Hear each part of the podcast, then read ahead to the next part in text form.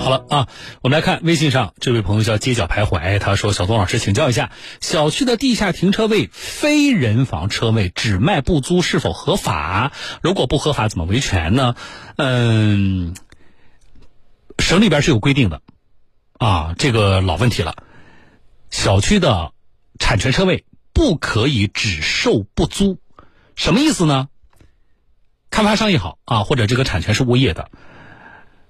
你的车位没有都卖掉，在这种情况下，你没有卖掉的那些车位必须优先给小区业主来承租。你不能说我把它都锁起来，啊，呃，我只卖不往外租，然后造成呢小区的车位空置的情况下，结果还有大量的业主没有办法把车停到家里去。所以省里专门出台过规定啊，这是咱们江苏省出的规定，车位不允许只售不租。他敢只售不租，谁管这个事儿呢？找你们当地的住建局。住建局可以最高对他罚多少钱呢？五十万，啊，产权是谁的？是开发商吗？那么住建局就可以最高罚开发商五十万，这个是省里规定，非常明确的，数额都是明确的，啊，所以向你们所在地的住建局投诉。啊，而且也督促住建局。你说，我们也问过省里媒体了，咱们省有这样的规定，也请你们依法依规的行使权利，维护业主的权益。啊，好了，呃，然后还是车位的问题啊。这位听众朋友叫苗勇啊，这个事说起来肯定就是很多人觉得很气人。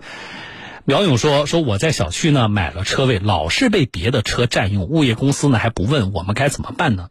没有特别好的办法。我这先告诉大家，这就是这个事儿说起来就让人生气的。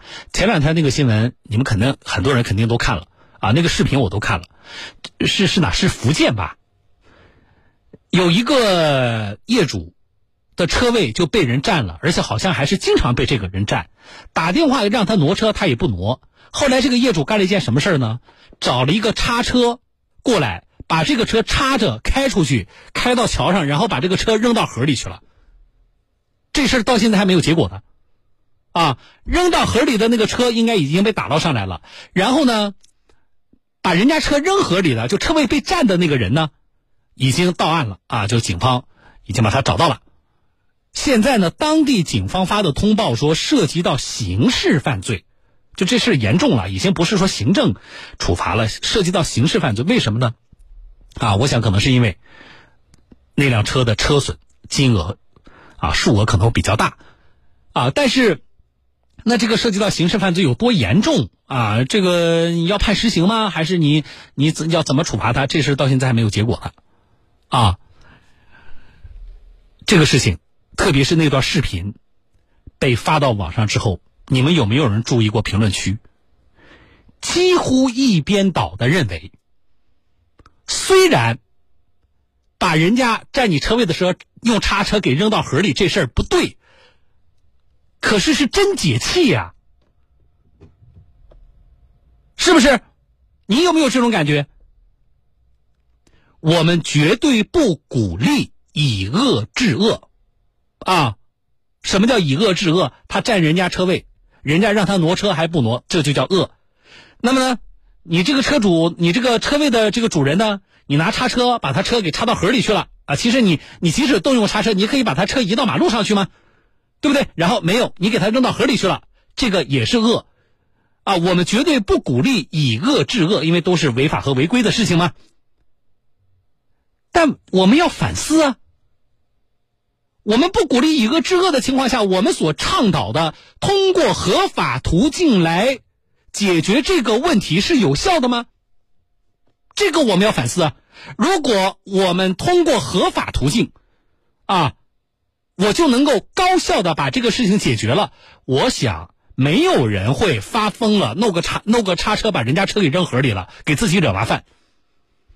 那是因为在现实当中。啊，我们穷尽自己的其他的合法的手段，想要解决这个事情，但是大多数情况下，结果是令人失望的。先不要说紧急情况，我能不能够联系上对方？啊，即使我联系上对方的，对方理不理你？还有，报警了也未必能把对方叫出来呀。至于说我们现在有一些电话挪车和挪车软件啊，好用的比例是有多大？还有就是占了你车位的那个车主啊，哪怕我我打了什么用了什么挪车软件，或者是打的这个呃幺幺四，那还得看对方是不是通情达理啊，对方是不是积极配合啊？如果你要较真儿，你不想吃亏，那就难免起冲突，对不对？或者是单方面的过激行为。好，那那个那叫叉车的那个车位的主人，其实本来他是维权方，但是方法失当，对吧？这可能涉嫌故意损坏人家的财物了，所以，呃，有以恶制恶之嫌，那有理变没理了。但是那评论区里边一边倒的点赞的、鼓掌的。这种舆论的啊，反映出的民众的情绪，我觉得暴露出的是啊，暴露出的是我们需要一个能够解决这样事情的合法的途径啊，就是及时的能够把车位被占这事儿处理好。这样的话啊，才不至于说出现这种所谓啊以恶制恶的。这个情况，这就是让人无奈的。他问我这个听众问我怎么办，我说没有特别好的办法，啊，那网上教那些方法你不能用，什么往人家排气筒里塞钢丝球，往人家雨刮器的那个喷水那个眼里滴五零二，啊，就是你看这些方法多着呢。我每次说这个话题的时候，就有人说说东哥他可以这么干，啊，这些都是有可能让你有理变没理，啊，所以呃大家有气。啊，看人家看他把叉车插着对方的车扔到河里，我们觉得解气，啊，但是放到自己身上还是要冷静，对不对？